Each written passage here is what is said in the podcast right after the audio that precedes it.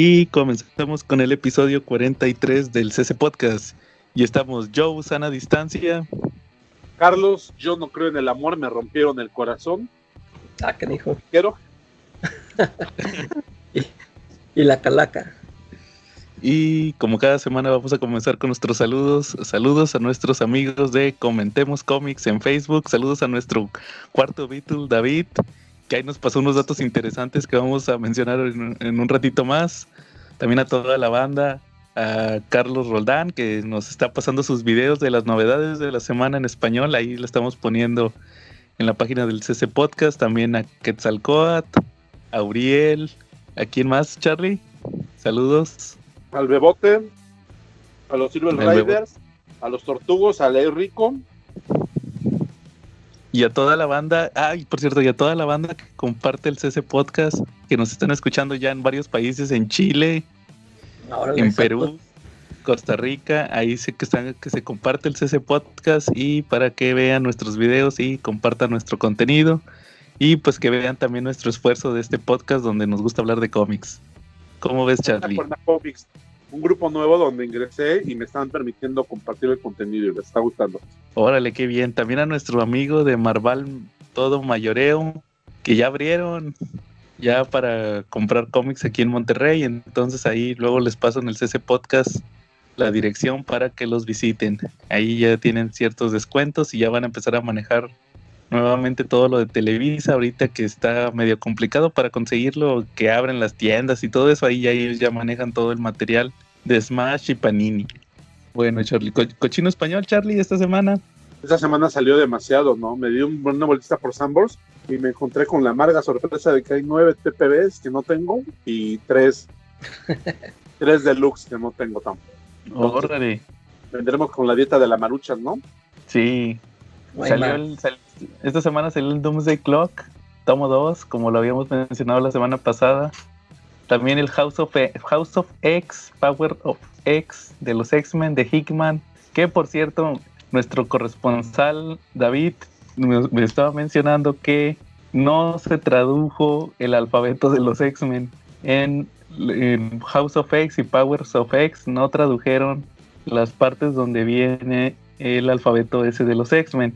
Nada más lo tradujeron en la contraportada y en la primera página, segunda página, que lo pueden ver también en nuestro video que hice del House of X, que nada más tradujeron nos dice a mí mis X-Men. Todo lo demás en el interior del cómic, donde vienen ahí ciertos reportes. Ya ven que al Hickman le encanta poner sus hojas técnicas.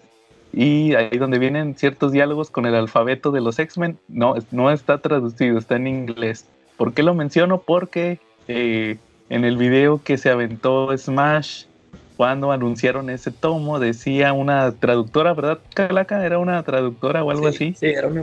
Dijo que supuestamente habían traducido todo. Donde viniera el alfabeto de los X-Men, pues obviamente está están los diálogos en el, en el idioma de los mutantes, pero se traduce al inglés y que ellos habían cambiado los símbolos para que eh, al momento de si uno lo traduce, estuvieron las palabras en español, pero este, yo en ese momento ah, lo mencioné ahí en Comentemos Comics, eh, que eh, iba a ser muy complicado eso, porque se iban a, yo sospechaba que se iban a terminar haciendo bolas como siempre. Y pues ahora resulta, como nos dice David, que dándole una revisada al tomo, nada más tradujeron a mí, a mí mis X-Men que viene en la contraportada y en el primera, primera, segunda hoja. Todo lo demás se quedó en inglés. Entonces, Entonces pues, hicieron bolas, ¿no? No, pues no, no, pero sí iban a hacer bolas. porque no lo hicieron, ¿no? Exacto. Bueno, punto para Televisa. pero, o sea, imagínate que lo hubieran traducido y luego en un momento, ¿qué tal si les ganan los tiempos o algo? De que no, pues sabes que mejor lo vamos a dejar así en inglés. Entonces ahí hubiera habido una no hubiera un, seguimiento, o sea, a lo mejor iban a estar, cuando tuvieran tiempo lo iban a traducir y cuando no tuvieran tiempo no lo iban a traducir, entonces mejor que lo dejen en inglés y así se quita de problemas, porque qué tal si luego le ponen ahí en el idioma de los mutantes, qué tal si ponen ahí, vete a chiflar a la loma, como, en el, como en el All Star Batman y Robin.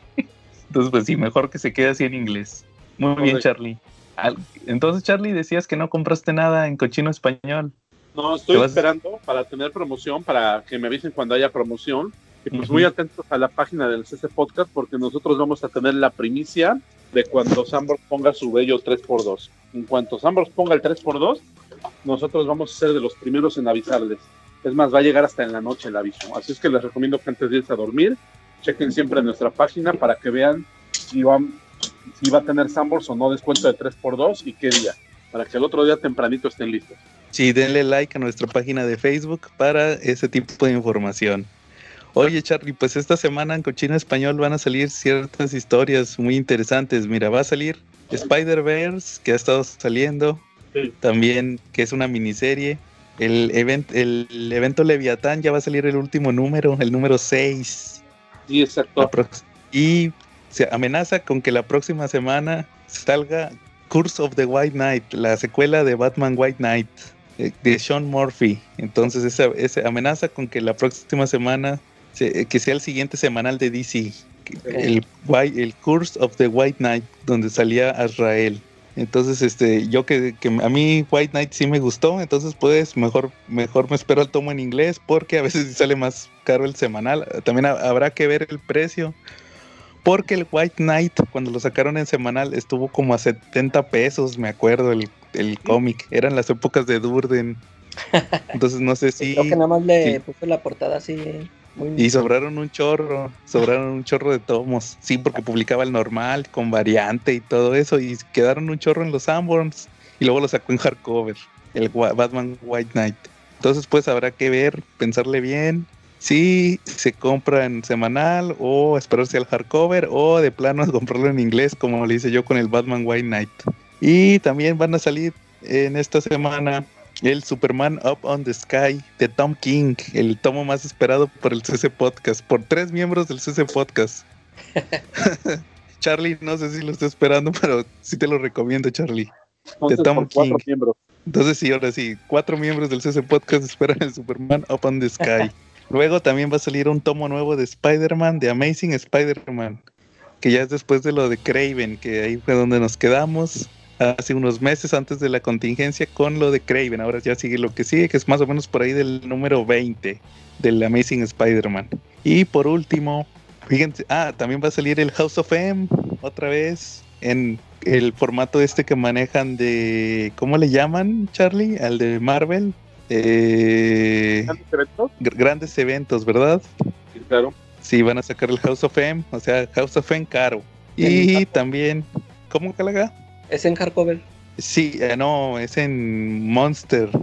Ah, el nuevo Monster, pero el que vale como 200 pesos, ¿no? 300, el Monster costaba 200. Ah, y sí, 299 por ahí, este, ajá. Sí, sí, sí, está gacho. Y también por último, en el mismo formato, pero de DC, que en DC se llama Clásicos Modernos, va a salir el Batman Dark Knight Dark City, que ya les había platicado que en, la versión en, que publican actualmente es una versión eh, con color remasterizado, con colores actuales. Pero fíjense que estaba eh, escuchando el Smash Talk y dijeron pues es que por el Dark Knight Dark City nada más son tres números. Entonces van a traer, va a traer otros cinco números. Bueno, son cinco números. Yo le entendí cinco números, pero yo había visto en la página de Smash que iban a ser este que iban a ser tres. Entonces ahí queda la duda si son tres o cinco. otros números de Batman escritos por Peter Milligan. Porque el escritor de Dark Knight Dark City es Peter Milligan. Entonces, aparte del Dark Knight Dark City, también trae otros cinco números de Detective Comics más o menos de la misma época, eh, escritos por Peter Milligan. Entonces, este, pues ahí sí conviene porque no nada más es esa historia muy buena de Batman, sino que también trae otras historias de ese mismo escritor. Ok, oye, pues está hecho por, por dibujado por Miñola, ¿no? Por más Miñola. las, portadas, las, portadas, las portadas por más Miñola, ¿no? Es que me queda la duda, ¿qué tal, ¿qué tal les quedará el coloreado a las portadas de Mignola? Pues es como la que se ve ahí, ¿verdad? La... Sí, de hecho, fíjate que hasta eso las portadas sí se ven bien con el recoloreado. Eh. Las, de Miñola, pero también este... Pero ya los interiores, pues es que la eh. costumbre de DC es ponerle colores muy secos cuando hacen el recoloreado. Así pasó como el Batman Year One. Batman Year One, también pasó con el Killing Joke. Y pues ahora le toca al Dark Knight Dark City. Pero pues habrá que esperar para verlo. A ver qué tal les queda el, el recoloreado. Yo no, nada más sé que es recoloreado, pero nunca lo he visto. Vamos a ver si, si en este caso que, si queda bien, pero porque en los 80 tienen unos colores muy chidos. A ver qué pasa con esa historia. Muy bien. Charlie, eh, calaca temas, temas esta semana. A ver, Charlie. Hoy esta semana, precisamente el día de hoy, algo está rompiendo el internet. Y lo que está rompiendo es el hecho de que a uno de los hombres que todo el mundo pone como el icono de hombre amoroso y de hombre que lleva una vida bien y de hombre fiel, que es Will Smith, eh, se le achaca a su esposa Hada Pink una infidelidad. Entonces ese tema está rompiendo internet. En Facebook estamos llenos de memes de eso. Y pues en ese podcast preocupados por el amor, nosotros les vamos a traer nuestro top de las parejas que sí realmente son amorosas y nuestro top de parejas que son bien ojo alegres. Entonces, ¿con cuál empezamos? Mm, ¿Con cuál sería bueno? Con los que se quieren mucho. No, al revés, ¿no? Para que termine con buen sabor de boca. Con ah, bueno, los Que se quieren. ¿Quiénes son los más, los más infieles de los cómics? Este, a ver, déjame le pienso. ¿Quién ha sido infiel? Superman, Superman ha sido muy infiel a su Luisa Lane, ¿eh? Lana Lang, ¿eh? la Mujer Maravilla. Pero infiel, infiel. Yo creo que, Super, yo creo que Superman es como... Conoció a muchas, pero antes de que anduviera con Luisa, ¿no? pero no, pero es que acuérdate que en la edad de plata, en la edad de plata no se podía decidir, andaba con las dos, no se podía decidir. Pero así andaba. Yo digo que eh, nomás. yo digo que este, Superman es como Luismi de los cómics, porque sí anduvo con varias, ¿eh? hasta con una sirena. André, o sea, yo me acuerdo de esa, pero pues ahí todavía ni andaba con Luisa, ¿no? Sí, pero no, no, bueno, ponle que no andaba con él, andaba con varias. Eh, pero no, no. lo podemos decir que es muy ojo alegre ese Clark. Sí, sí, el Clark. El Clark quería hacer poligamia. Sí, hasta con la Mujer Maravilla. También. Igual también con este, con ¿cómo se llama? Con la sirena Lori Lemaris, ah, con Máxima. También. Acuérdate, Máxima también quería con él. Sí, aunque Superman varias, sí. rogar.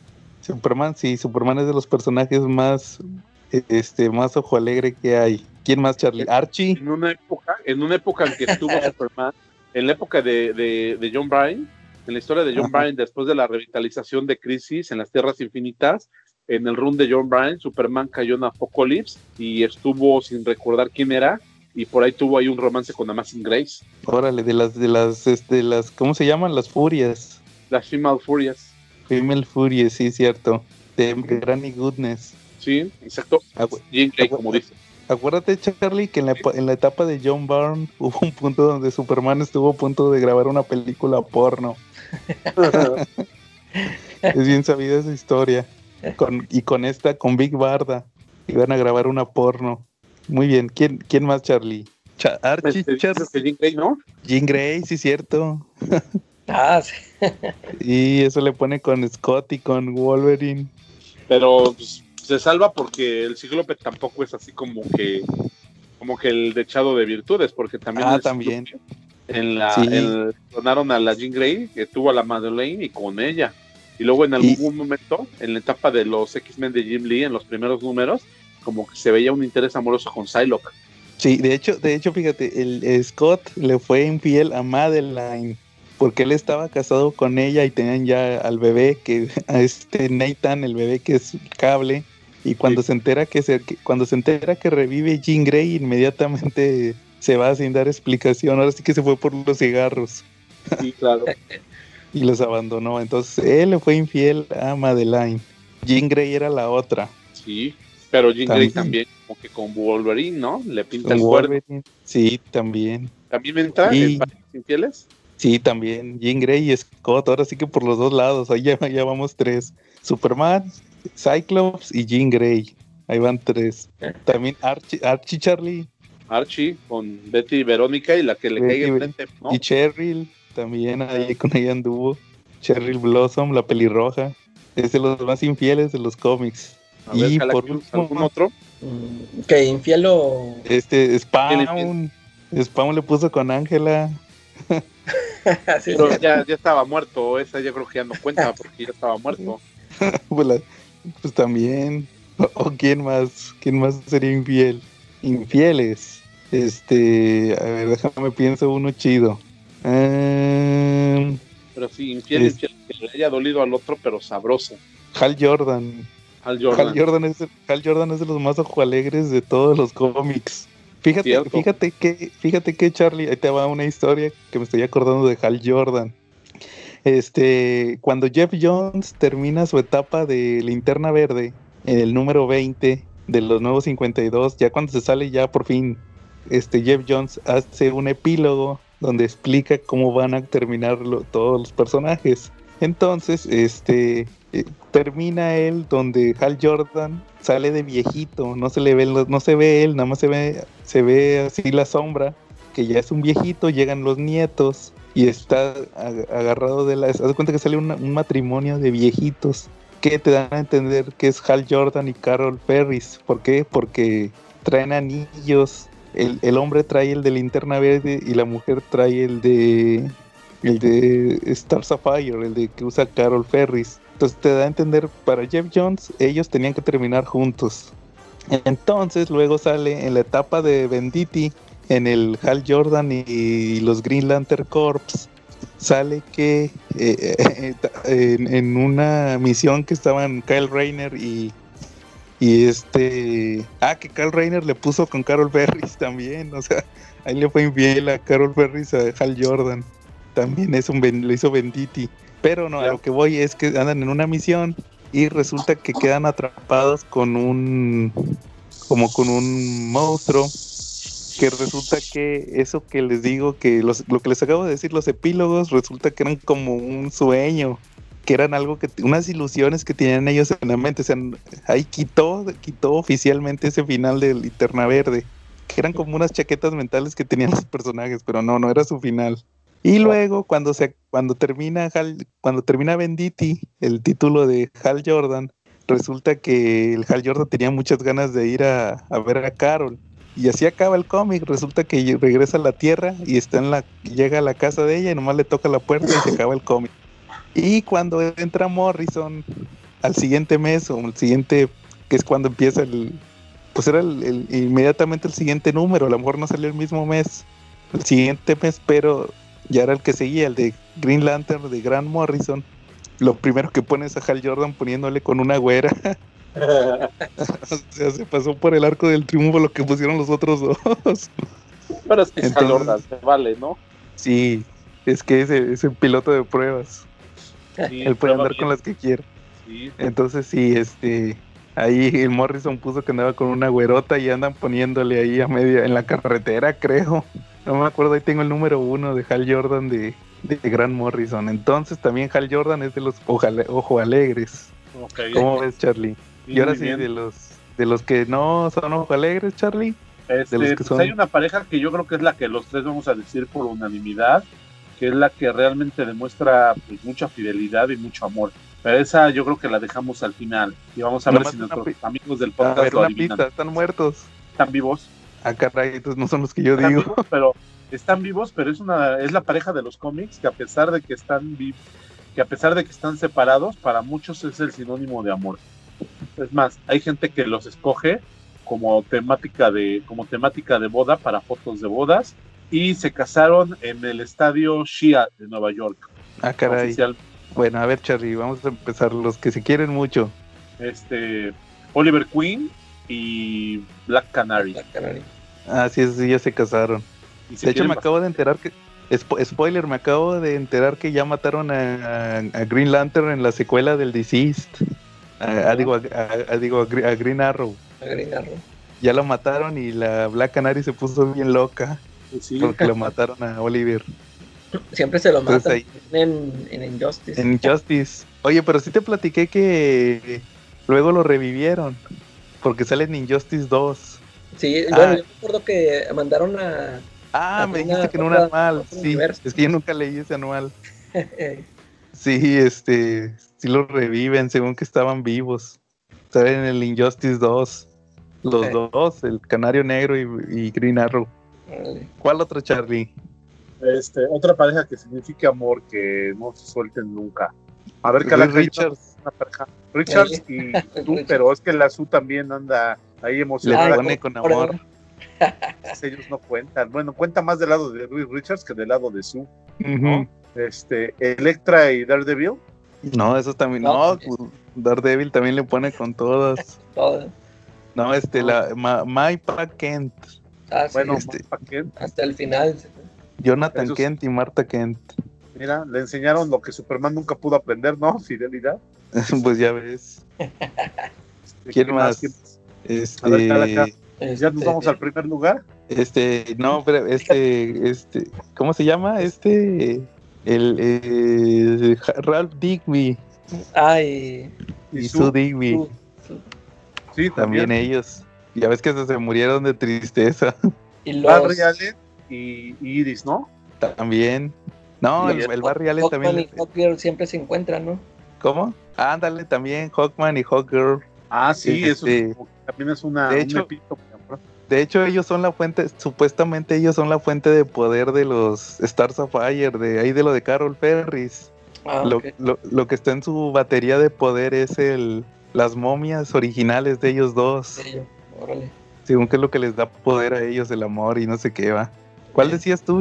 Calaca de Barry, digo Charlie, eh, Barry Allen, no, ese también le ha puesto con varias.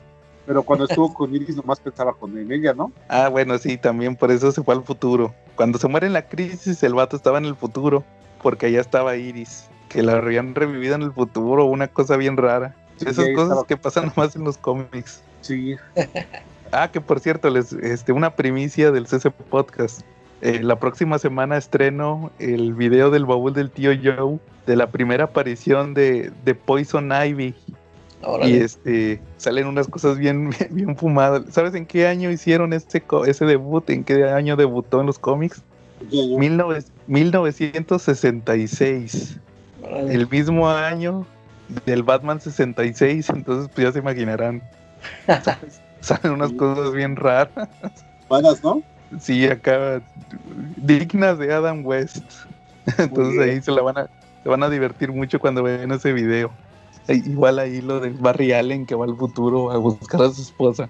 Muy bien, Charlie. Entonces, ¿quién es el número uno de las parejas fieles? Este, ¿quiénes se imaginan ustedes? Ya les di pistas. Sí, ahorita todo lo que dijiste es Peter y Mary Jane, ¿no? Efectivamente. Pero Peter le ha puesto con varias.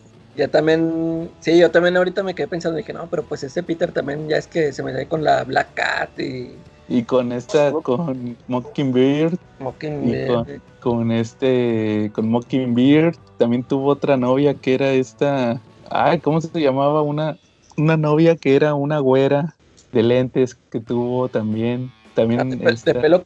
Ah, sí, sí. Es Debra, Whitman. También en los ochentas ella era su novia. También está Gwen. Todavía le piensan Gwen, Charlie. tiene como tiene 50 años muerta. 50 años. Pues yo creo que sí, ¿no? Pero yo creo que a pesar de todo, este, pues sí se han mantenido como pareja, ¿no? Por lo menos en la imagen del colectivo, pues todo el mundo se y visualiza y dimensiona y pues le da mucho, mucho énfasis a ese amor, ¿no? O como ven. Porque ha saltado hasta en las caricaturas, en la pantalla, en, la, en las películas, en todo, digo, salvo en una de Spider-Man que el interés era Gwen Stacy, pero en todas las demás ha salido Mary Jane como su interés, ¿no? Pues sí, hasta la Mary Jane negrita. Oye, pero acuérdate, fíjate, hace rato platicábamos tras bambalinas del Spider-Man Life Story que no has comprado, Charlie. Ahí te demuestra que, que Peter se casó primero con Gwen, se muere y se casa con Mary Jane. Luego Mary Jane se harta y se va y ya hasta el final Peter sacrifica, decide, decide dejar su vida de Spider-Man y se va a vivir con, con, esta Mary Jane y con sus hijos porque tenía hijos, pero ahí también en un Inter te pone, no sé si tú te acuerdas, Calaca, que te dan a entender que, que lo que estuvo separado de Mary Jane le puso con esta Jessica Jones. Ah, sí, sí, sí.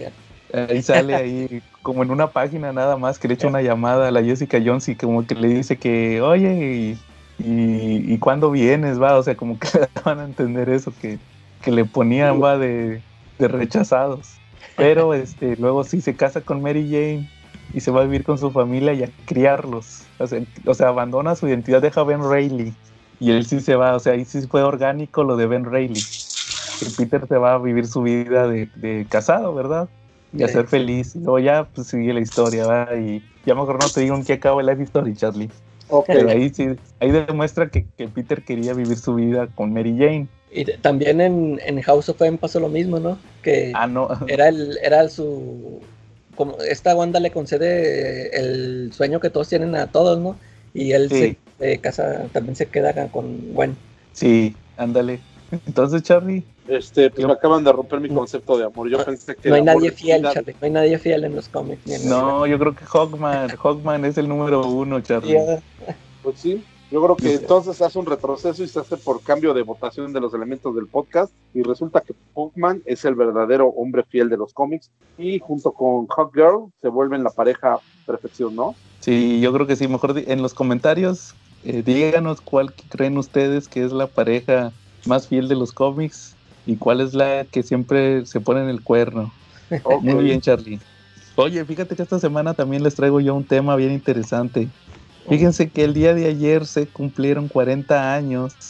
De hecho, subimos un video también de los New Teen Titans, los nuevos jóvenes titanes, los de Mark Polman y George Pérez. Se cumplieron 40 años. Entonces aquí les traigo unos datos curiosos de la publicación en México.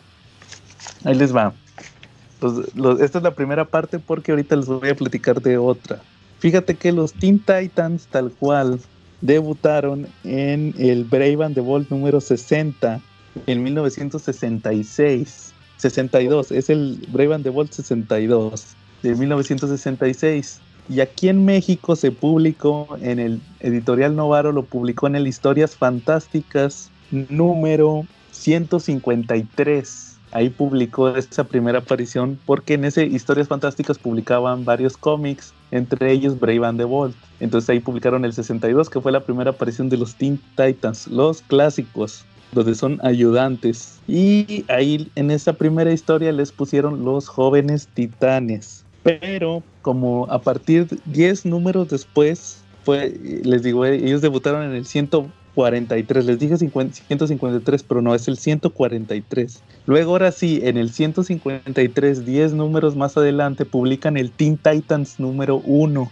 cuando ya les dieron su serie regular a los Teen Titans. Después de haber debutado en el Brave and the Bolt, les dieron su título propio. ¿Y ese que no escribía? Este, no sé, no lo investigué. Pero yo me imagino que el fue el Infantino, era el que hacía todo en aquel entonces. Pero fíjate que ahí te va lo curioso cuando les dan su título propio de los Teen Titans, también lo publican en México en el Historias Fantásticas. En el mismo título que se publicó, la primera aparición lo publican en el 153, pero ya no les ponen los jóvenes titanes, ahora los llaman los héroes juveniles. O sea, en la primera aparición eran los jóvenes titanes tal cual, literal, y ahora eran los héroes juveniles. Y así se y publicaron 40 números entre el 153 y el 315 publicaron los 40 números de los héroes juveniles. 40, pero en Estados Unidos fueron 52. O sea que hubo 12 números inéditos que no se publicaron en México. Luego, en 1981, me parece que fue en el 81, menos de un año después que en Estados Unidos publican en el Super Comic que era el, Superman, era el título de Superman. En el Super Comic número 221 publican los nuevos héroes juveniles, que viene siendo el equivalente al New Teen Titans número 1, que fue el que ayer cumplió 40 años. Entonces, pero fíjate, esto es ahí les van los datos interesantes. Publicaron 30 números de los nuevos héroes juveniles, de los New Teen Titans prácticamente publicaron de los tomos que yo he enseñado que tengo de los Teen Titans, publicaron cuatro tomos. Publicaron todo lo que viene siendo el origen de Starfire, el origen de Raven. También hubo una miniserie de los Teen Titans que donde hace cuenta sacaron una miniserie de cuatro números donde publicaban los orígenes de Raven, de Starfire, de Cyborg y de Chico Bestia. Y también los publicó Novaro en ese super cómic, o sea, dentro de los Dentro de esos fueron 30 números y, los, y la miniserie, o sea, 34 números de los New Teen Titans publicados por Novaro. Se quedaron a 10 números de publicar el Judas Contract, Pues eso hubiera estado bien chido que publicaran el Judas Contra. O sea, el Judas Contra a la fecha sigue siendo inédito en México. La mejor historia de los Teen Titans que ya la, la platicamos en la de las mejores historias de DC. Eh. Sí, quedó inédito. Eso es por parte de los Teen Titans. Ese era lo que les quería platicar. Pero aquí les traigo también otro dato curioso de Doom Patrol, que platicamos la semana pasada de la serie de Doom Patrol. Pero aquí les traigo unos datos bien chidos de Doom Patrol. Fíjate que Doom Patrol Novaro publicaba un título que se llamaba Mi Gran Aventura, que es el equivalente a un título que tenía DC que se llamaba My Greatest Adventure. Aquí en México no lo empezaron a publicar desde el número 1, lo empezaron a publicar a partir del número 23. O sea, el número 1 de Mi Gran Aventura es el 23 de Greatest Adventure. Y en el número 43 de Mi Gran Aventura publicaron el número 80 del otro, de la versión americana, que viene siendo el número 80, es la primera aparición de la Doom Patrol. Aquí le pusieron la patrulla fatal por tres números. Y después le cambiaron a la patrulla salvadora. Nada que ver la patrulla salvadora. Y, como novela, ¿no? Sí. y ya se cuenta, y, ahí les va otro dato curioso. En, en ese Mi Gran Aventura, pues no nada más publicaron My Greatest Adventure, también publicaron eh, Metamorfo, publicaban, salteaban, o sea, un mes publicaban Doom Patrol, otro mes publicaban Metamorfo y publicaban otros cómics de DC.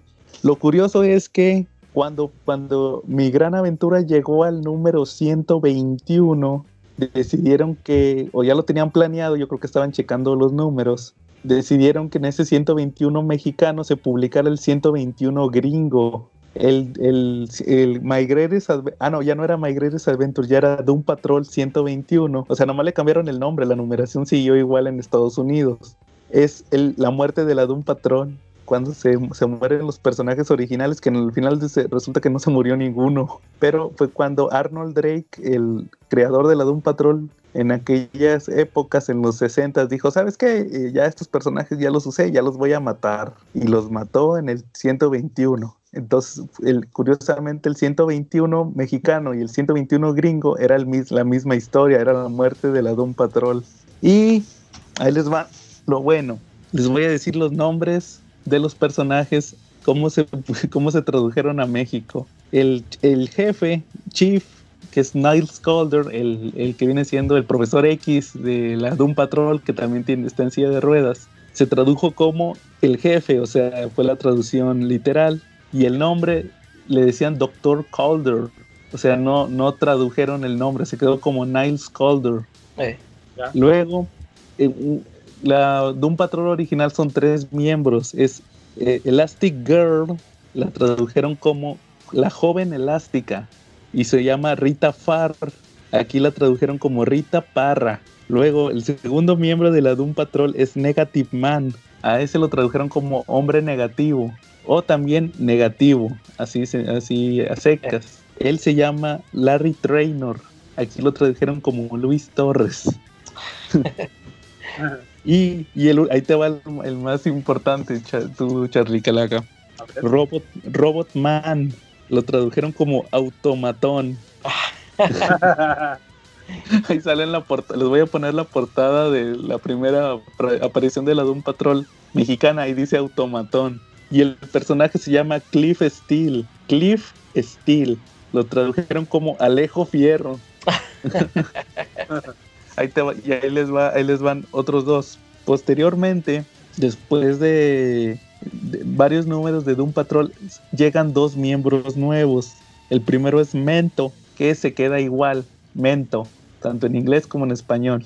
Su identidad civil es Steve Dayton. Steve Dayton Aquí lo pusieron Sergio Díaz. O sea, era primo de Bruno Díaz, que también era un millonario.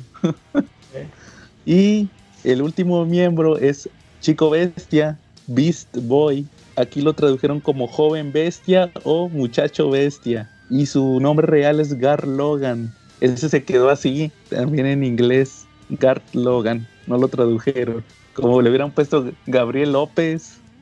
algo así. Pero no, se quedó como Gar Logan. Y pues son los nombres de la Doom Patrol en español. Ahorita que está saliendo la serie, pues los que quieran saber los nombres, con así el Bruno Díaz, Ricardo Tapia, esos eran los que les dije, los de la Doom Patrol en México. Como ven, Alejo Fierro, Luis Torres, Rita Parra y Steve Díaz. Es curioso, ¿no? Cómo les cambiaban los nombres en español.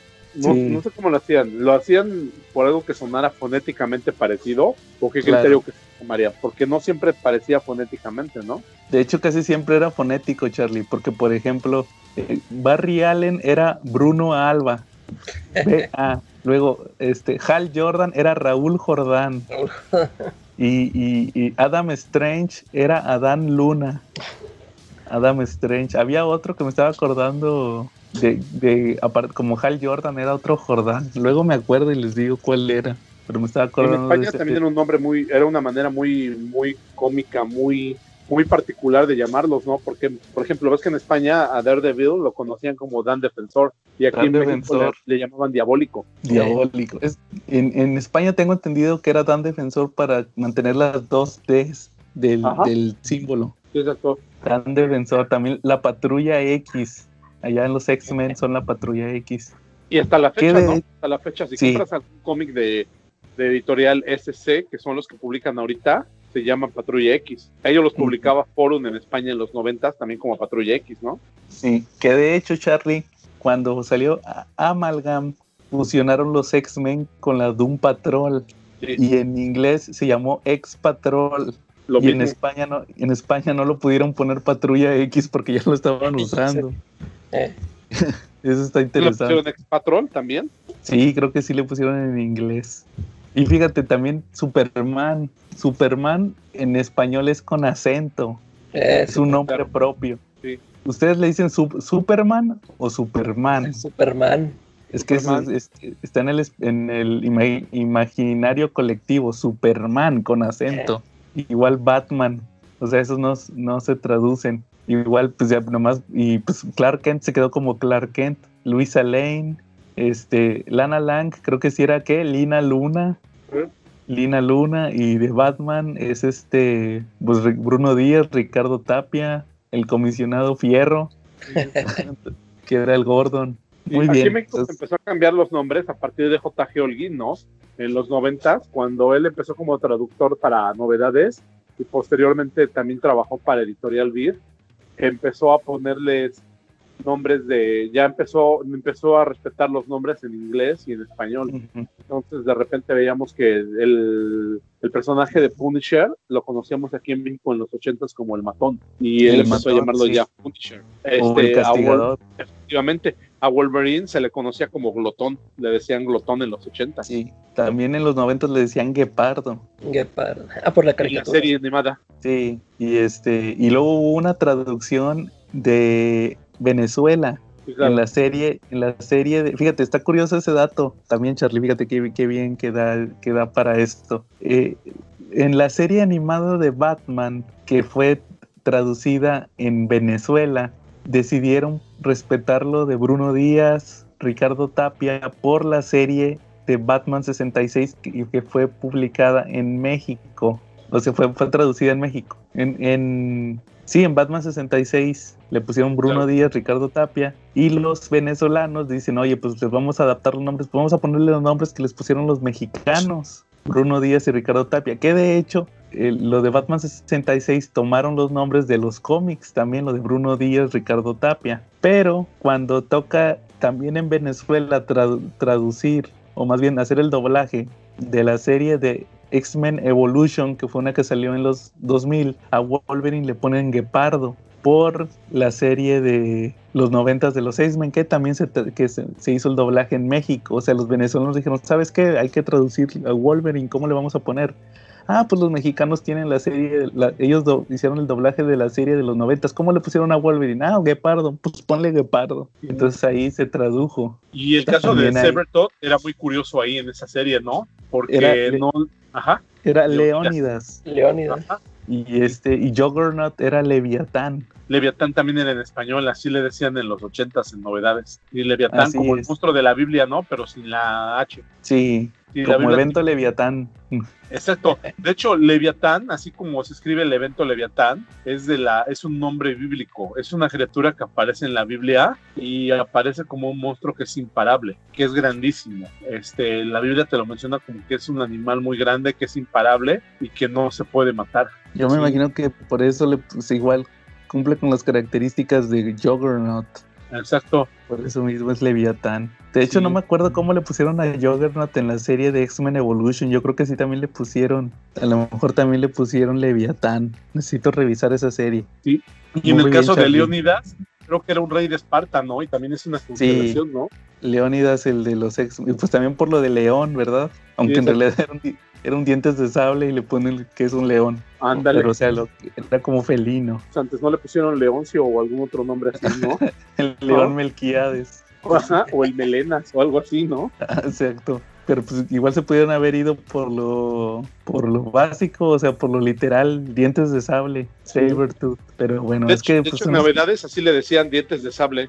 Órale. Sería chido que tomaras una foto, Charlie, si tienes un cómic donde salga, salga Sabertooth, donde le digan dientes de sable. para compartirlo. Aparece su nombre en portada. Es Órale. el asombroso hombre araña, novedades, portada de Todd McFarlane y pertenece a la trilogía del, del a una historia que, hicieron en seis partes, pero que aquí en México se publicó en tres, porque el hombre araña era catorcenal y te incluía dos cómics del hombre araña. Era de 48 páginas. Entonces hicieron el complot, el, el, el, Assassination Complot, algo así era. Era un plot de David Michelin y de Tom McFarlane de los noventas, donde salía Silver Sable, el Capitán América, eh, salía uno que le dicen Paladín. No me acuerdo ahorita su nombre en inglés, pero en, en español le decían el Paladín.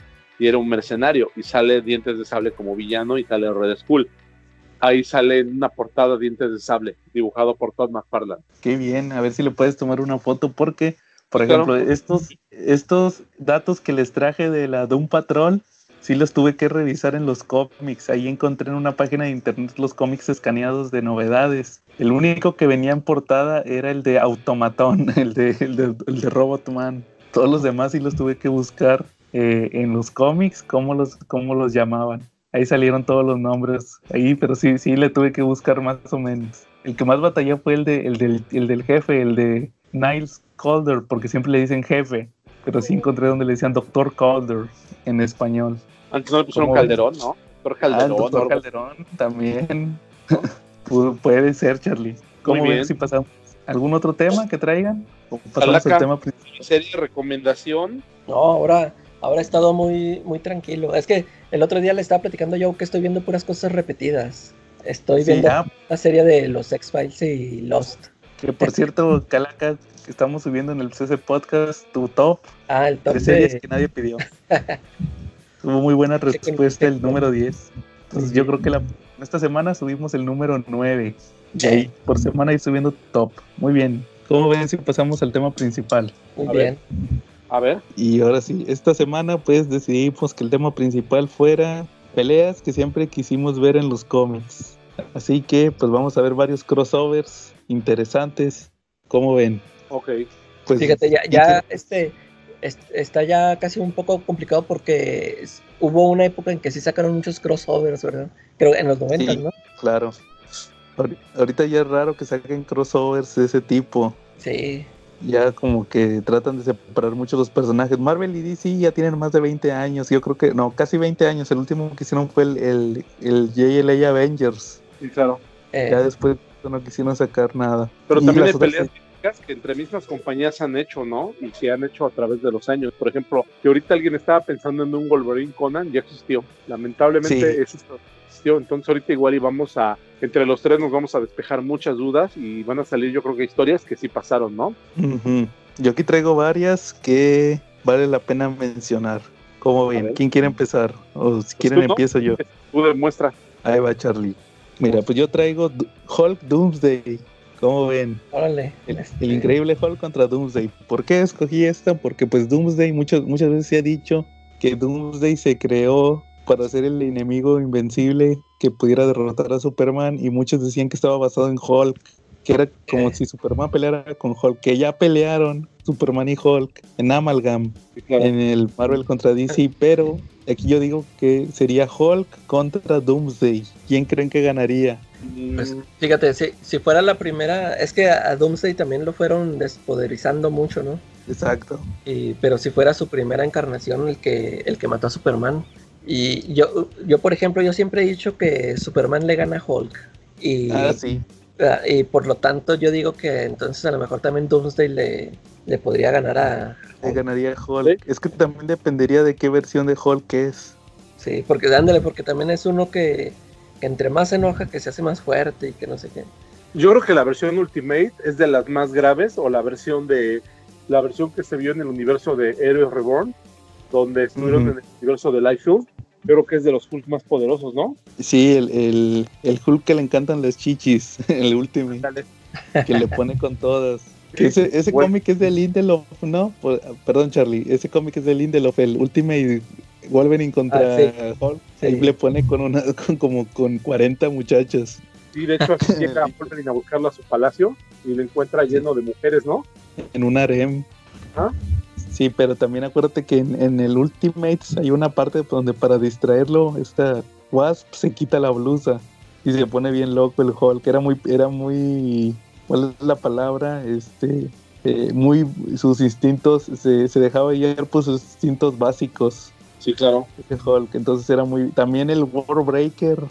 Supuestamente ahorita en el Immortal Hulk se ponen que el Hulk más fuerte de todos, yo diría que es el salvaje, pero no, el más fuerte dicen que es el Warbreaker, el de Planet Hulk, el que regresa a la Tierra a cobrar venganza, ese es el Hulk más fuerte de todos hasta el momento. Entonces yo diría que si ese, ese es el único Hulk, pues como dice la calaca, este, oh no, perdón, Charlie, que dice Charlie que el de Ultimate, esos son los que le darían pelea a Doomsday. El profesor Hulk, yo creo que no, ese está demasiado, demasiado, piensa demasiado. Y con Doomsday es pura fuerza bruta. El gris, pues no, es muy débil para él. También. Ajá, él es demasiado débil. Y si no, yo diría que sería o el Hulk normal, el salvaje, o el profesor Hulk. Digo, no, perdón, el Warbreaker o el Ultimate, uno de esos tres. Ok, en 2005 hubo un crossover de Liga de la Justicia Avengers. Fue publicado también en México por Editorial Vid. Este constó de cinco partes en el episodio número 5, cuando llegan a la fortaleza de Crona, el grupo de héroes de los Avengers y la Liga de la Justicia, este, son asistidos por varios elementos de, que han pertenecido a sus grupos, porque Crona lo que les echa es una tormenta de, villanos. Les avienta a todos los villanos de Marvel y de DC habidos y por haber. Y en uno de esos cuadros también aparece Doomsday a cuadro, pero no recuerdo si peleó, si salió Hulk en ese momento peleando creo que el que lo vence es Thor. Entonces, esa pelea, por lo menos en un combate, en una viñeta, ya hemos visto cómo Thor le mete un martillazo a Doomsday en, la, en el último cómic, para que lo busquen nuestros amigos del CC Podcast, y si no, ahorita les subo una foto de eso. Muy bien, Charlie. ¿Algún otro que traigan?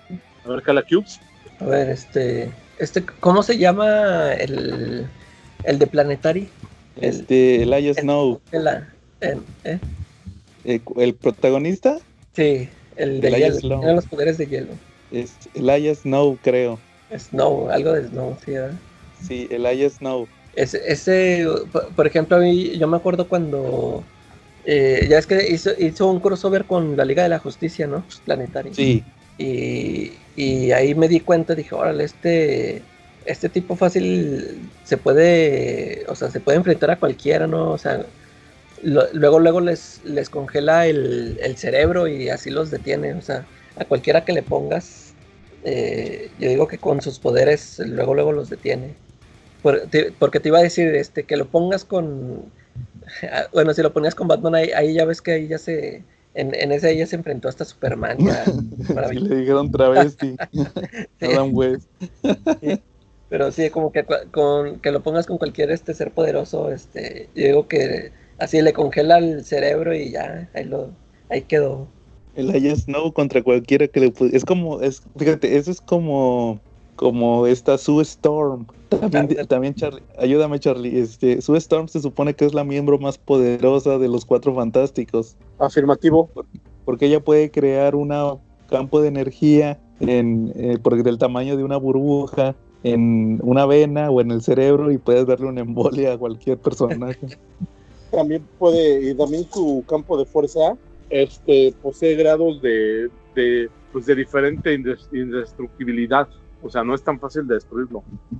Es bastante difícil. Es de las cosas más fuertes que ha habido. Incluso en un capítulo de los Avengers, también publicado aquí en México, en el, en el de asombroso hombre araña presenta cuando se juntan los dos grupos de Vengadores.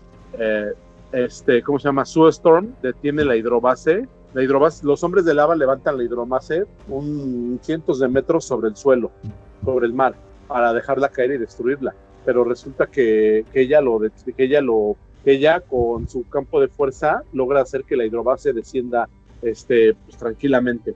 ¿Cómo ves? Entonces ella ella sí, pues es que su Storm también en ese en ese sentido es, el miembro más poderoso, o sea, su control de campos de fuerza. De hecho, también este Sí, prácticamente recuerda que siempre que los cuatro fantásticos es más, es más, desde Stanley estableció que los campos de fuerza de, de Sue Storm pueden detener una explosión nuclear. En aquel, en aquel número que les platiqué hace unas semanas cuando los cuatro fantásticos pierden los poderes que son ayudados por Daredevil. Ellos perdieron los poderes por culpa de una explosión nuclear no se murieron nada más porque su Storm hizo un campo de fuerza, pero sí les llegó a afectar a tal grado de perder los poderes o disminuírselos. Pero, eh, pero se salvaron, no se murieron, no murieron en la explosión nuclear porque lo salvó el campo de fuerza de su Storm. ¿Cómo ven? Sí, entonces sí, sí, Calaca, entonces este, Lio Snow contra Susan Storm. Ese a ver quién, quién, se, quién se da la embolia primero. Muy bien. Charlie, otro que traigas. Una hiper mega chaquetota mental. Hay un devorador de mundos en Marvel Comics que se viste de morado, a pesar de que tiene una armadura morada con azul que podría no ser tan, tan temible, realmente tiene, es temible porque se come tu planeta. ¿Qué pasaría si llegara al mundo de IMASH? Donde está Spawn, donde está Savage Dragon, donde están los Wicats. Creo que hasta la, fuera, hasta la fecha eso no ha pasado, ¿o sí? No. Que llegara un, que llegara un ser cósmico que llegara Galactus, Galactus directamente a comerse el mundo de Spawn, del Savage Dragon, el de el que compartían los, los, los de Image de los 90. Pues llegaría Invincible. Invincible es, ya ha habido casos donde llegan a invadir la Tierra y se unen todos los héroes de Image en Invincible. Pero está bien raro porque en Image se supone que compartían, ellos comparten universo cuando quieren. Cuando no, no.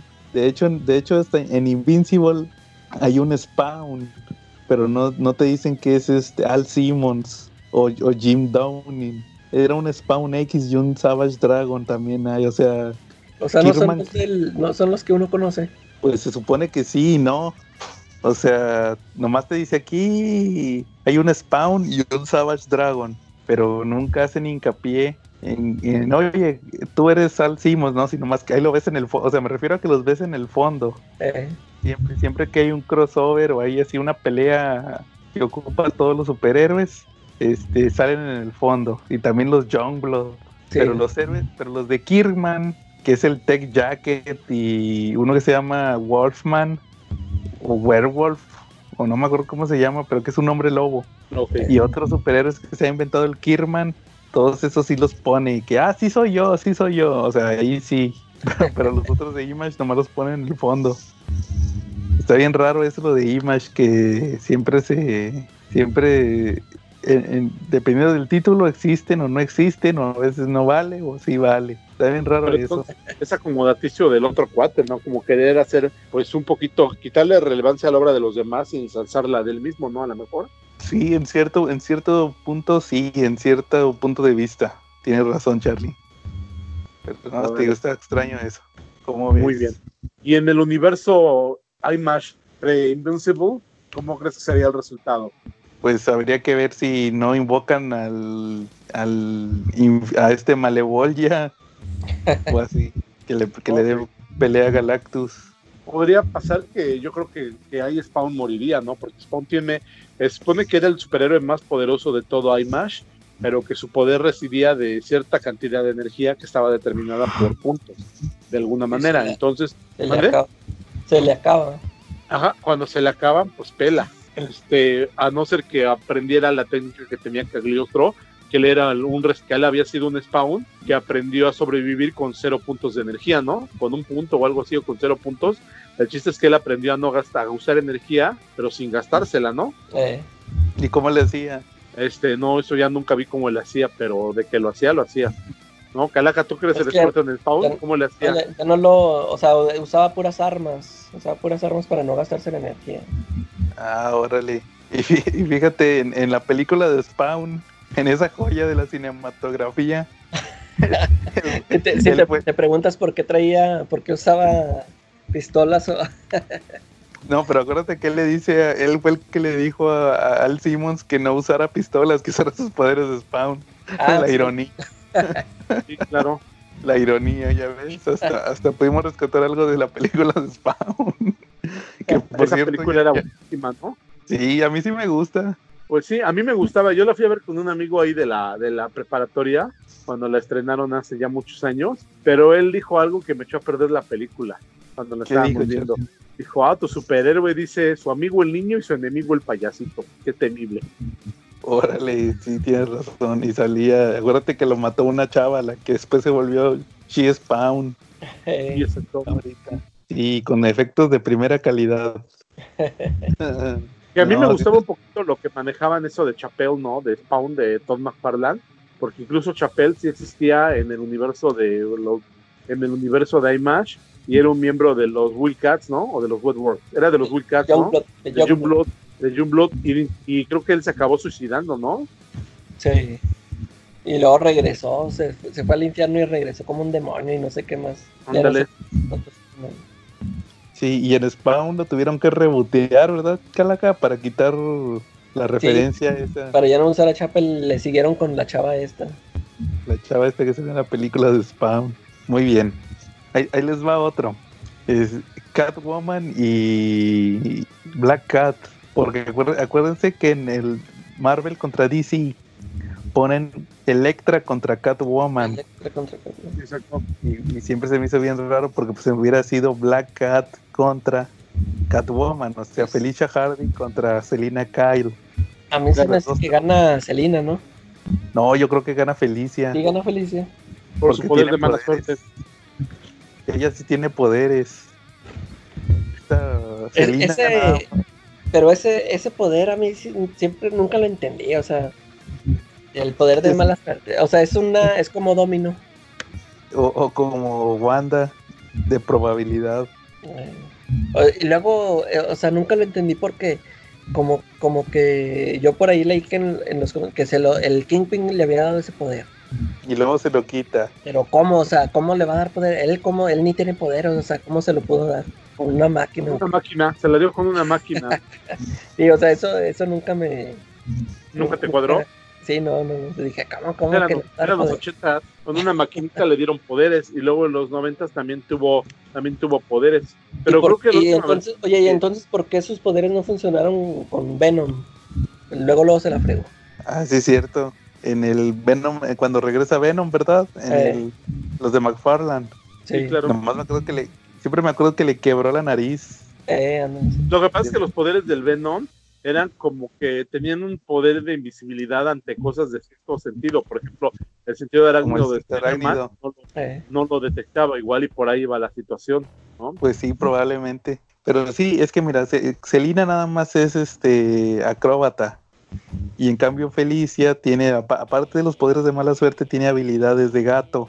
Pero también, si te fijas, Felicia, la temática de gato nada más la tiene por ladrona. Y en cambio, Catwoman sí, pues siempre tiene los gatos, ¿verdad? Porque pues a Felicia nunca la ves con gatos. eh, Ella nomás es la gata negra. su el único gato es, es, es Peter. Ándale, así es cierto.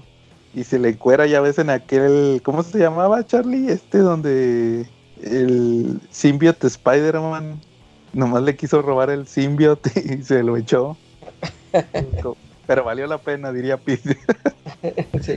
Mu- como en el meme de, de esta de la película de Adam Sandler, la de el golpe bajo. Valió cada maldito Ah. segundo. Sí. Exacto. claro. Sí, pero no, yo creo que sí gana Felicia. ¿Cómo ven? Las dos están bien buenas, pero gana Felicia en, una pelea de gatas. Felicia gana. pelea de gatas. Y también en la otra pelea, en la de Electra, también ganaba Electra, ¿no? Electra Catwoman, Electra sí, sí al piso. Ahorita traigo otra. me, la aviento, me la aviento de una vez. También de Electra. Estás encarrerado. Eh, eh, Electra y Lady Shiva. Ahí sí. Electra, es, Electra se supone que es la peleadora perfecta de Marvel en artes marciales de la mano. Y Lady Shiva es la mejor peleadora de DC, de la Liga de Asesinos. Entonces ahí ese era el encuentro, pero esta Lady Shiva es villana, por eso no la tomaron en cuenta para el Marvel contra DC. Pero sí, ahí sí sería una pelea equilibrada, porque acuérdate que hasta Electra le pone una madriza a Daredevil. Eso sí queda establecido desde Frank Miller, ¿verdad, Calaca? Que Electra le gana a Daredevil. Eh, que le gana. Y Lady Shiva le ha metido, le gana, Lady Shiva le gana a Batman. Eso también siempre ha quedado establecido. Entonces, esa sí sería una pelea chida. Lady Shiva contra Electra. Contra Electra. Como ven? Sí, sí se darían. Esa sí sería la pelea chida. Muy bien, ¿otras que traigan? Yo traigo una pelea, pero que los voy a engañar porque no se va a volver pelea. Es Robin y Júbilo. Ya se encontraron, pero pelearon. Se fueron a echar romance a Venecia. ¿Sí o no? sí. Para que vean que el amor interuniverso sí existe, ¿no? Pues sí. Pero eso sí ¿Se acuerdan de esa historia? Sí. Sí, fue en, el Marvel contra sí, ya pasó. Y era Tim Drake. Tim, Drake, también es de los, oye, Tim Drake también es de los más infieles de los cómics. Anduvo, con, anduvo con Donna Troy. Ah, no, perdón, ese fue Carl Reiner. Oye, Carl Reiner también le puso con Donna Troy y con Carol Ferris. No, pero este Tim, Drake andaba con la Stephanie. Stephanie. Ay, se me fue el nombre. Stephanie, Brown. Stephanie Brown. La hija de Blue Master. Pero ella también le puso el cuerno porque tuvo un bebé que lo mandó a adoptar. Tuvo un bebé adolescente, salió panzona, pero no de Tim Drake. Y lo tuvieron que adoptar. Y Tim Drake también le puso con Jubilee. Entonces esos dos también son infieles. Ya ves, hay muchos Charlie. Entonces sí, pero yo quiero encontrar una pareja de que tengan amor, que no sean Hackman y Hackwoman. Y Hackwoman, sí, no, pues hay que pensarle, Charlie. Muy bien. Muy bien, Calaca. A ver, este, un, un, un, uno para, a ver, Charlie, ¿qué, le parece? Este Nick Fury contra, ¿cómo se llama el del el Cobra de los yo, este, este, ¿Comandante Cobra? Comandante Cobra. Pues de hecho ya existe. Gana, Nick Fury, el comandante Cobra. En la versión de los cómics es medio torpe. Y en la, en la versión de la, de la serie animada es medio torpe. En la versión de la película, pues es bien gandalla y es abusivo, pero pues no es la máxima no es, no es el máximo manejando armas, ¿no? Y en la versión de los cómics, pues tampoco, porque por ahí también le quitan el liderazgo varias veces. Entonces Nick Fury sí le, revienta fácil. Pero de hecho el Nick Fury tenía un hermano, ¿no, Charlie? Que era como el comandante Cobra. Scorpio creo que era. Sí. Del, del Zodiaco. Había unos que eran del Zodiaco. Ah.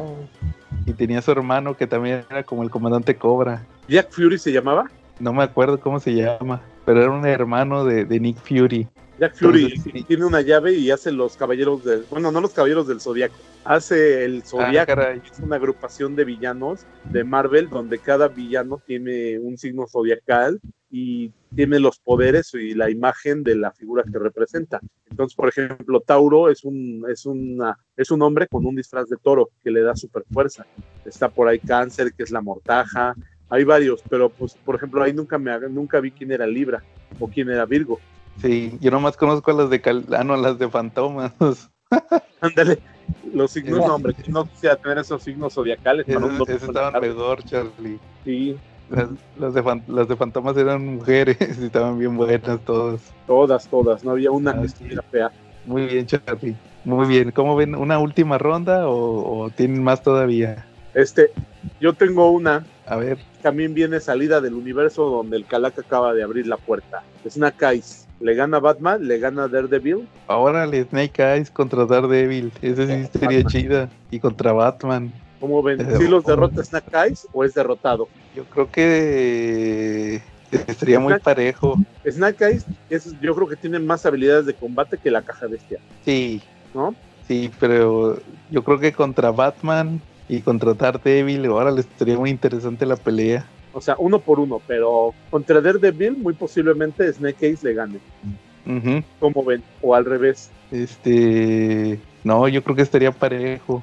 ¿Y contra yo creo que es de pronóstico reservado, cualquiera puede ganar. Yo creo que ahí nuestros amigos del podcast nos deberían de decir quién gana esa pelea. ¿Quién de los tres es el mejor peleador? ¿Daredevil, Batman o Snack Case? Cualquiera puede ser. Exactamente. ¿Cómo ves? ¿Calaca? A ver, uno de uno soñado. Ah, bueno, uno, uno de los que del que me gusta a mí, Lobo, Lobo contra Juggernaut.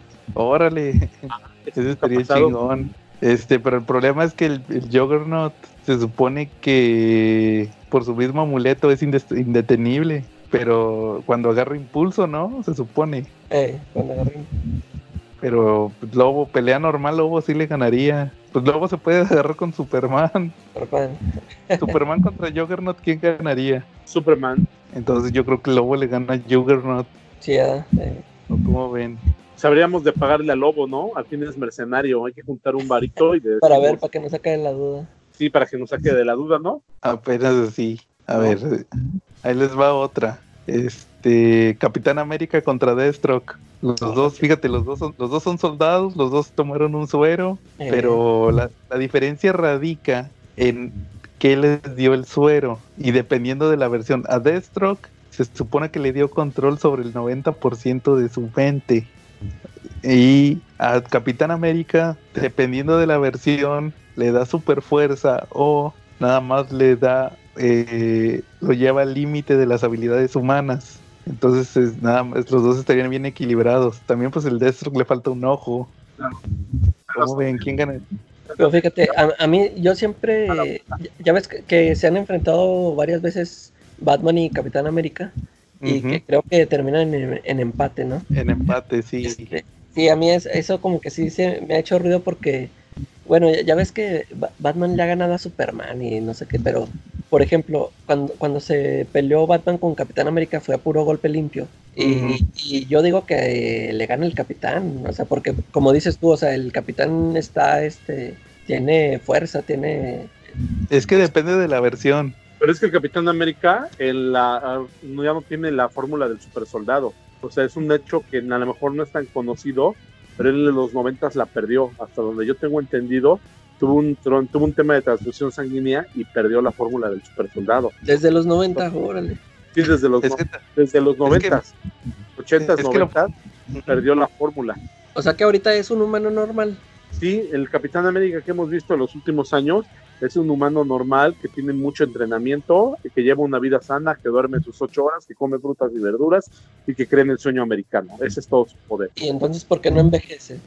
¿O no envejece porque no envejece Es que es a lo que voy. Esa es, una gran pregunta. Es que sí, Charlie, porque Rick Remender en su etapa de cuando lo dibujaba Romita Junior, ¿sí sabes cuál? La de Capitán América de Marvel Now. Ah, sí, quedó, quedó atrapado como 10 años en una otra dimensión eh, con Arnim Sola. Ajá. Y, ahí le dicen que él no envejeció por el suero del super soldado. Efectivamente.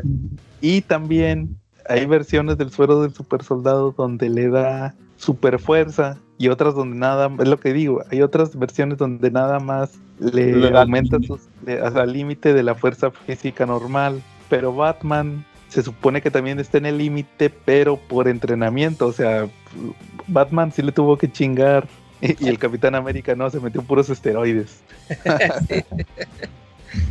Facilito. Entonces sí, o sea, por eso siempre empatan, se supone. Pero por ejemplo, yo creo que gana Deathstroke, Capitán América, gana el Capitán, ahí les va porque en, en eh, me parece que es JLAB, no, es en, en Marvel contra DC, pelean Bane contra el Capitán América. Y Bane estuvo a punto de quebrarle la espalda al Capitán América, nada más porque se salvó porque hasta lo levantó igual que a Batman pero el Capitán América lanzó el escudo.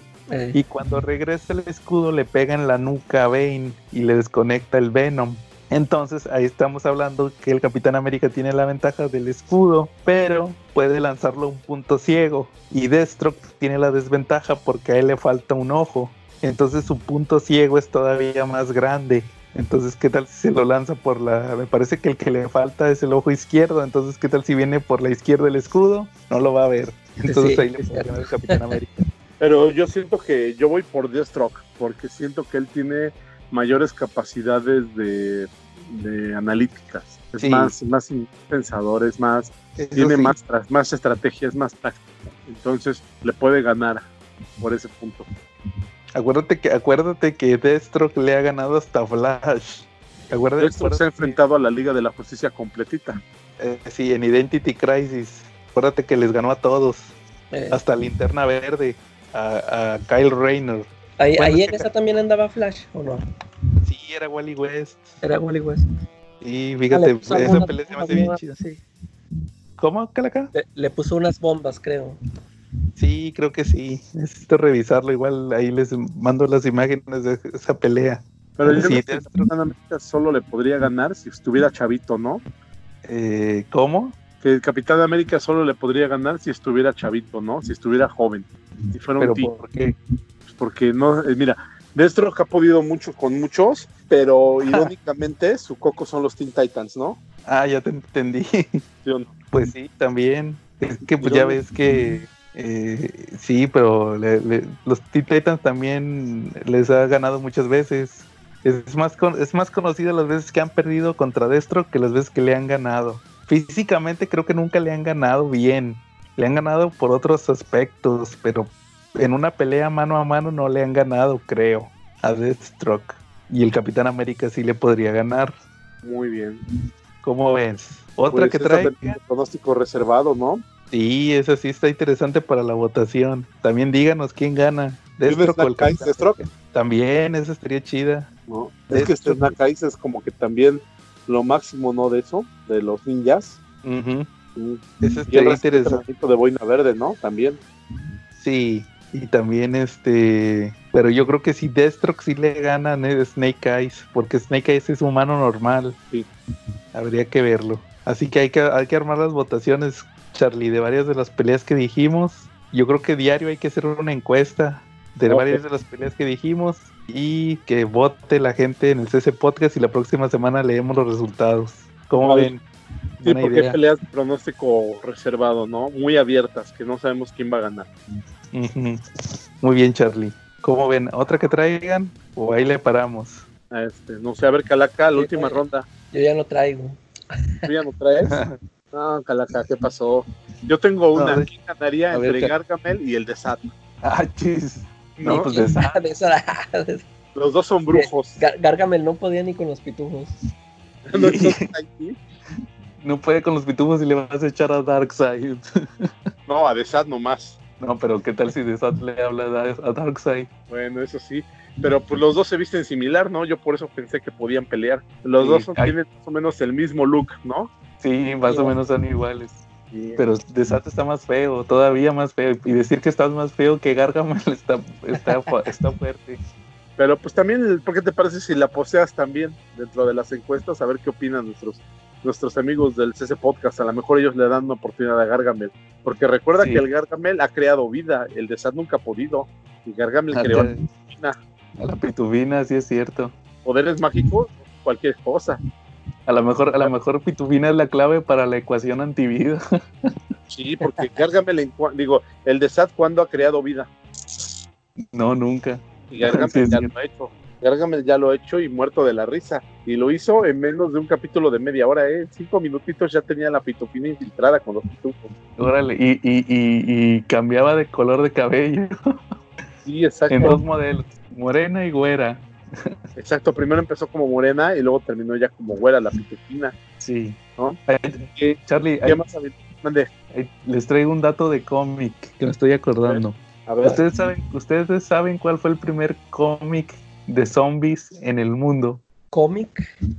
De zombies. O más bien la primera historia de zombies en cómic. La de. ¿tiene que, ¿Tiene que ver con la del Guardián de la Cripta? ¿Salió en esos? No, es una historia de los pitufos. Ay, no me digas. Resulta que hay un cómic de los pitufos. supuestamente tengo entendido que los pitufos empezaron como una historieta belga o francesa, no estoy seguro. Belga. Y en una de esas historias resulta que les pega una infección donde los pitufos se vuelven negros. Ah, yo pensaba que eran los verdes. Y, Salen unos verdes, ¿no? O no recuerdo muy bien, pero el chiste es que se pasaba por mordidas. O sea, si un pitufo se mordía, mordía a otro pitufo, se contagiaba. Entonces, en, en términos, era una historia de zombies, porque también se volvían como zombies. Estos antes de que estos, Todo esto es antes de que existieran los zombies, tal cual, el concepto que conocemos de zombie. Y de hecho también salió en un capítulo de, la serie animada de los pitufos y ahí se volvían verdes, pero se mordían la cola, porque la cola la tenían de bolita y se mordían la cola. Creo que acá eran Por eso que se volvían verdes. Sí. Porque creo que en la serie eran verdes. Sí. Porque se mordían la cola y creo que andaban ahora sí que con las nalgas pegadas a la pared, ¿no? todos, los capítulos así anduvieron, te lo juro. Yo medio lo recuerdo que sí andaban con las nalgas pegadas a la pared, porque pues iba a aparecer otro pitufo y les iba a morder la cola y se iban a convertir. Ese dato lo voy a revisar nada más para la próxima semana. Lo del cómic. ¿No se las creó el Gargamel también? No recuerdo, la verdad. Hay, que investigar que si fue el Gargamel, ya va por mucho de gane sobre Desat. Mira, les crea una infección zombie de Desat. Imagínate que el Darcy te quiera morder la cola. La, la, el Deceased está el disease, el está basado en los pitufos. Mira, y lo, lo escucharon antes que nadie. ¿En dónde? En ese podcast. Efectivamente. Que no hay nada original. A ver si Comicas en 15 días nos saca ese especial, ¿no? pitufos, pitufos, copiando. Mira, aquí estoy viendo la imagen, Charlie, y fue en 1959. Y sí, y eran negros. Y la primera película de zombies, que es La Noche de los Muertos Vivientes de George Romero, es de 1967. Mira, visionarios. Sí, entonces ahí les voy a poner la imagen de los pitufos negros. Yo creo que les, creo que en la serie, yo creo que en la serie fueron, fueron verdes por el tema del racismo. Sí, yo creo que sí. Entonces les voy a pasar la, la imagen para que la vean, tal cual que los pitufos, y sí se muerden la cola. Entonces sí, Sí, entonces, este, sí, pero uh, tienes razón, Charlie. Entonces, la primera historia de zombies fue los pitufos. ¿Cómo ven? Antes de eso, seguro que no hubo nada en Baúl del Horror, en la cripta, en nada de eso. Este. Es que los zombies, tal cual, el concepto moderno de zombies, Charlie. Sí, claro. Y el concepto de zombies no existía, era, yo creo que tenían más bien el de muertos vivientes, pero no sé si ellos ya lo manejaban en, en el baúl del horror o cuentos de la cripta, ¿no? No, yo tengo entendido que los conceptos que se vieron en el cine antes de la Noche de los Muertos Vivientes de zombies, el zombie se manejaba como vudú. Exacto. Era un, era un solo, una sola, una persona controlada mentalmente con vudú. Eso, de eso es, de hecho ese es el origen del zombie. Sí, claro. Pero, pero el zombie moderno, el que se contagia por mordidas y que se esparce la infección fueron los pitufos, fueron el primero. El cómic de los pitufos en 1959. Sí, porque en los cómics DC manejaban ya conceptos de muertos vivientes, pero ellos no se comían a las víctimas. Regresaban como espíritus descarnados, algo así los llamaban, este, como muertos vivientes, pero que no se comían a la gente. Simplemente los ahorcaban, los mataban ahorcándolos. Esa era la manera en que los mataban en ese en los cómics de los 40 a los 50 del baúl del horror. Tienes toda la razón, pero no se, no se contagiaba por mordidas. Y el espíritu descarnado regresaba, siempre regresaba en particular un solo espíritu. No regresaba para el montón de la humanidad. De hecho, ya tú sabes, tú sabes, Charlie, que yo tengo muchos cómics de terror de aquella época. Este, y, y yo no recuerdo haber visto historias de zombies.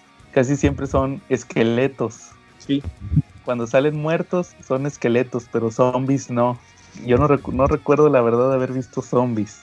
Igual voy a revisar los que tengo, varios de los que tengo, y estoy casi seguro que siempre, siempre que salen muertos son calaveras. De hecho, me acuerdo mucho de una historia de una, de un, hay una historia donde uno se va al más allá, una persona va en un tren que resulta que el tren iba al más allá y va a dar un pueblo donde están todos están muertos y no te los ponen como zombies, te los ponen como calaveras. Entonces, ese, ese era el, concepto de muertos que se manejaba en aquel entonces. Ya lo de los zombies fue muchísimo después, hasta los 60. Sí, claro. También tiene que ver mucho el impacto visual que generaban, ¿no? Eran unas épocas un poquito más inocentes que ahora y muchísimo más inocentes que cuando hicieron el concepto de zombies. Entonces, sí, visualmente yo creo que era muy grotesco, ¿no? Sí, y aparte, pues el Romero, pues si te fijas, sus zombies todavía no estaban tan madreados. O sea, nomás eran así como, como loquitos. Ya posteriormente, pues con los efectos especiales y de maquillaje ya los pusieron más grotescos hasta la actualidad. De hecho, la película de Romero también tiene curiosidades. Fíjate, llegamos a esta eso. La película de Romero evolucionó en zombies y se volvieron zombies porque cuando él quería grabar la película no tenían presupuesto. Incluso los que salen en la película y muchos de los que ayudaron ahí, pues eran compañeros de la universidad, eran amigos de él.